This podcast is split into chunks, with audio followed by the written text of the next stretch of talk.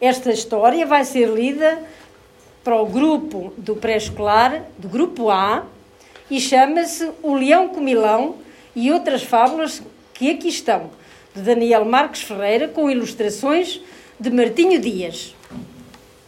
O rei leão vivia feliz no sítio entre a sua gente. O sítio é o lugar mais bonito na selva do Jaquistão.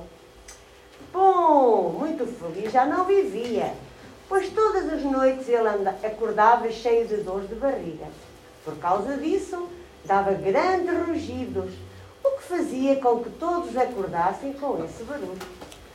Muito aborrecidos por serem sempre acordados no meio do seu gostoso sono, os outros animais juntaram-se para resolverem aquele difícil problema. O rei tem que deixar de ser guloso, dizia o elefante pata grande.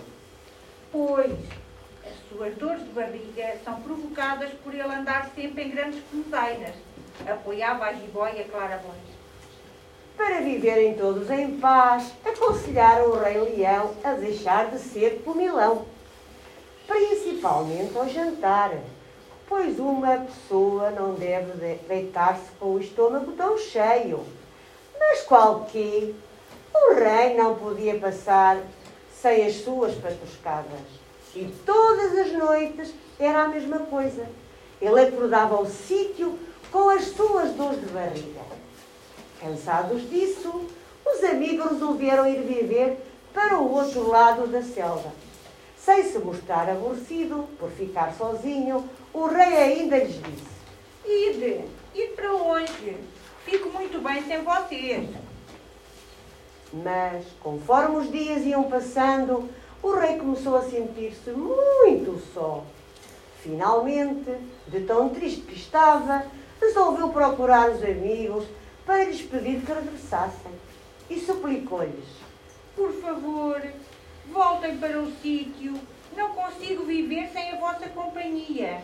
Prometo-vos que farei dieta. Acreditando que ele ia cumprir a sua promessa, os outros animais fizeram-lhe a vontade.